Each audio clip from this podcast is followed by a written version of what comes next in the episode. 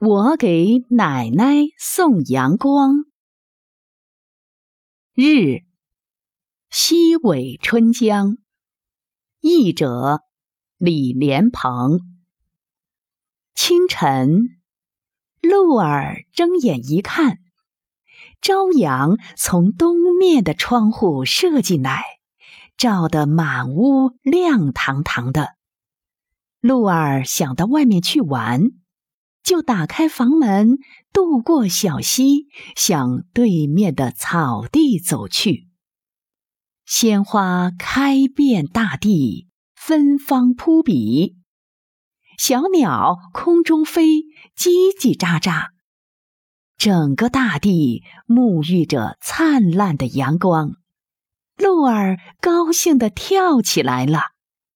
鹿儿跳啊，蹦啊。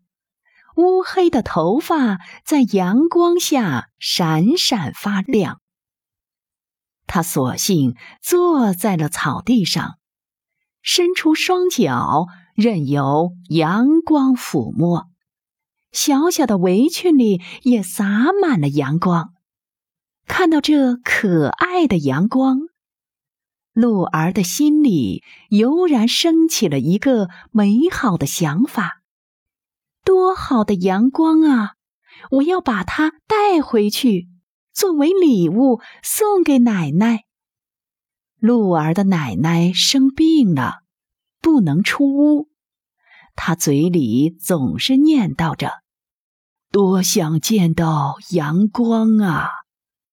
鹿儿把阳光紧紧包在自己的围裙里，回家了。他一走进家门，就直奔奶奶的房间。